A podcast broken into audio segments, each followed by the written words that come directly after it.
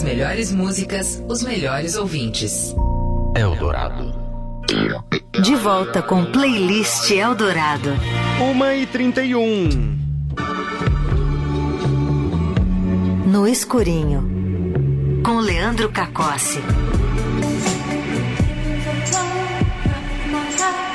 Toda terça você tem esse privilégio de ficar no escurinho com Leandro Cacossi. Boa tarde, seu Leandro. Boa tarde, Gormiller. Boa tarde, ouvinte da Rádio Eldorado. Sempre trazendo dicas do audiovisual de uma maneira geral, pra gente não especificar, né? Essa, esta arte visual que é cinema, streaming, é, curta, longa, média. TV. TV, não, rádio não, né? Se bem que rádio hoje em dia, talvez, né? Tem muito com imagem. Não é o nosso caso, a gente é mais tradicionalista. Mas, Leandro Cacossi, que trazes para nós nessa terça-feira? A primeira do streaming, para assistir no escurinho da sala de casa ou do quarto, por que não? Filme que estreou recentemente no catálogo da Netflix. I will not give up on myself. I will not give up on my dreams. I will make my life count. You're gonna get through this. It's who you are. I will make my life count. Esse é o trailer de Máfia da Dor, longa estrelado pela Emily Bunt, pelo Chris Evans, baseado numa história real sobre o submundo de parte da indústria farmacêutica e da medicina. A história da Lisa Drake, uma mulher que tem uma vida um tanto sofrida, muitas dificuldades para sobreviver e especialmente para dar um conforto para sua filha. Num dado momento, ela conhece o personagem do Chris Evans, que é um representante farmacêutico, digamos, não é lá a pessoa mais santa do mundo. E ela acaba virando vendedora desta empresa, começa a fazer um baita sucesso no novo emprego. O problema é o método que a empresa utiliza para crescer e faturar cada vez mais. Basicamente, os vendedores devem convencer médicos a prescreverem o único medicamento oferecido pela empresa, um opioide super potente. E a Ecalisa brilha. Ela consegue convencer os profissionais promovendo seminários em que os médicos são praticamente subornados a usarem a tal droga da empresa. A farmacêutica que estava prestes a falir, estava ali à beira da falência, começa a sair do buraco numa velocidade alucinante, mas esse método um tanto corrupto promove uma reação em cadeia. Isso porque, claro, o medicamento é extremamente forte, causa dependência nos pacientes e um risco enorme de overdose em alguns casos. História baseada em fato real, como eu disse, um tema um tanto assustador, mas aqui nesse filme ele é tratado de uma maneira um pouquinho mais leve, um ritmo mais rápido de roteiro e edição. Pode agradar muita gente, não é um drama pesado. Máfia da Dor, longo original do catálogo da Netflix. E um assunto atual, né? Lá nos Super. Estados Unidos o, tá, a história tá comendo em torno dos opioides. Exato, tem vários filmes que estão chegando aos poucos aos cinemas, streaming. Esse é o caso, um dos casos, né? Muito bem. Vamos à próxima? Sim, segunda dica não é um lançamento, mas é uma série que eu gosto muito do catálogo do Prime Video.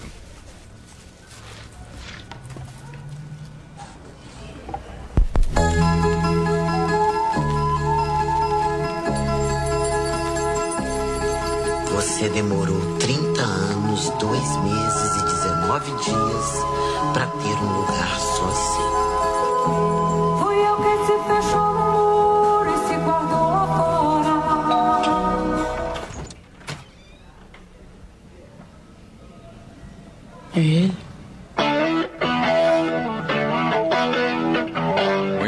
Esse é o trailer de Manhãs de Setembro, série brasileira estrelada pela Lineker, também tem no elenco Demais. Tomás Aquino, Karine Telles, Paulo Miklos, Gero Camilo, Linda Quebrada, Elisa Lucinda, Seu Jorge, por aí vai, muita gente boa. A Lineker dá vida a Cassandra, uma mulher trans que saiu razoavelmente cedo de casa com o objetivo de conquistar a sua liberdade e os seus sonhos.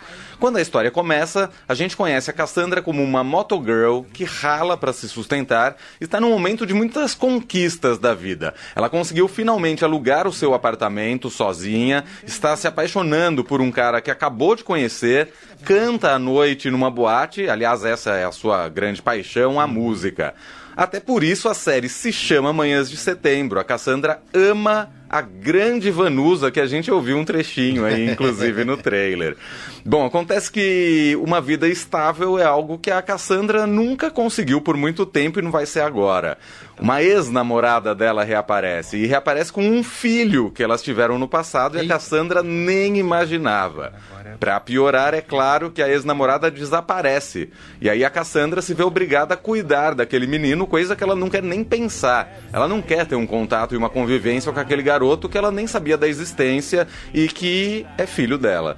É um drama bem forte, uma história tensa, mas ao mesmo tempo com momentos leves e bastante bastante cativantes. A história vai tomando alguns rumos um tanto inespera- inesperados, especialmente na segunda temporada.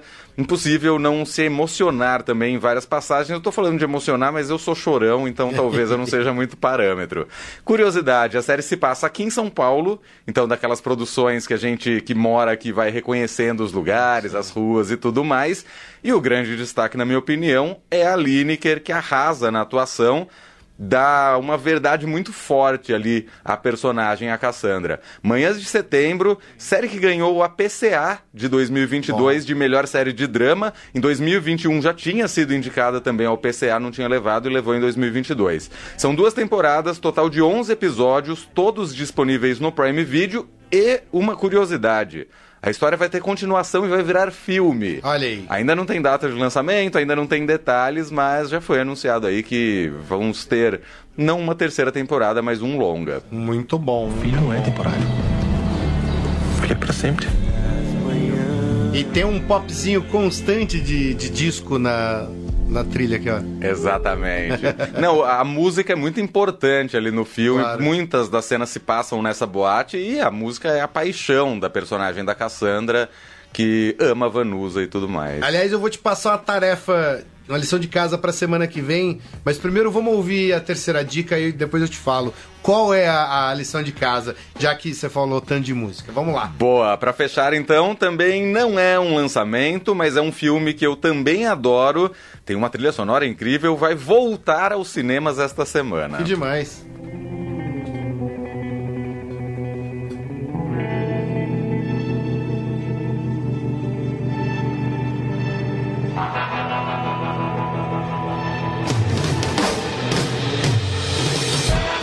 Gente achou umas casas que iriam ser derrubadas para fazer um prédio.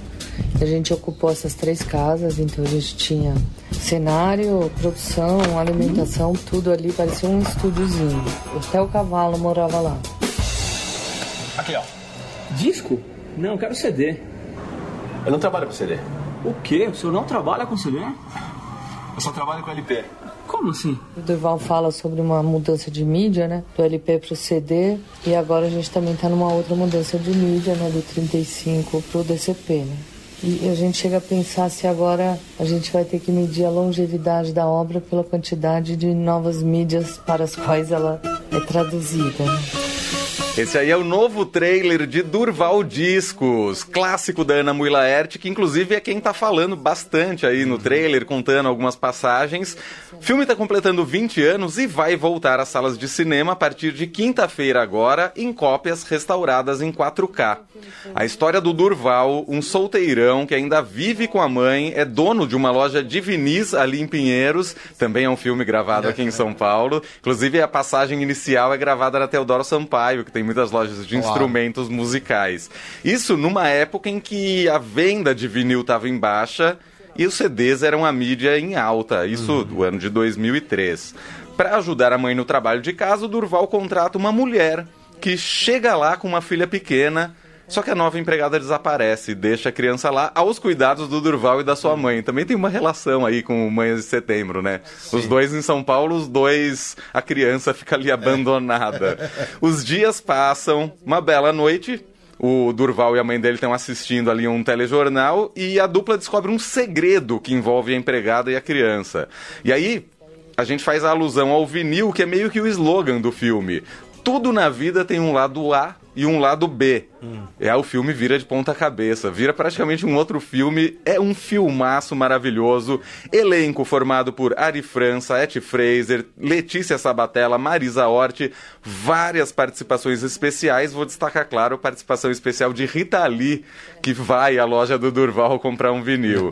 Destaque também, como eu disse, para a trilha sonora, clássicos da música brasileira. Tem ali Jorge Ben, tem Gilberto Gil, Caetano Veloso, Novos Baianos, Gal, Elis e ainda uma versão até então inédita de Mestre Jonas, do Sá Rodrigues e Guarabira, gravada pelos Mulheres Negras, Maurício Pereira e André Bujanra. Durval Discos, então, de volta aos cinemas esta semana. Essa é para curtir no escurinho do cinema. Você sabe que não é à toa, né, a metáfora do, do Mestre Jonas, né? Uma profissão Sim, de fé, né? totalmente. Você vender discos naquela época era uma profissão de fé. Até hoje, trabalhar com música é uma profissão de fé. Eu assisto filme É isso. É isso. Pra semana que vem, seu Leandro Cacós, Muito bem. de uma das dicas que você dá, você vai ter que escolher uma música pra gente fechar o nosso quadro. Boa! Vamos fazer isso? Bora! Hoje eu tomei a liberdade e escolhi uma Lineker aqui. Maravilhoso. Mas semana que vem, no escurinho, as indicações do audiovisual de Leandro Cacossi. Pra você, especialmente agora, musical também. Adorei a Beleza? novidade. É isso. Espero você semana que vem. Muito bem, terça-feira que vem, uma e meia da tarde aqui no playlist Eldorado. Vem ficar no escurinho comigo. Daqui a pouquinho, mais dicas além do audiovisual. Fim de tarde, bloco de notas. Exato. Um abraço. Valeu, gente. Até. Vamos lá. Lineker, antes de tudo.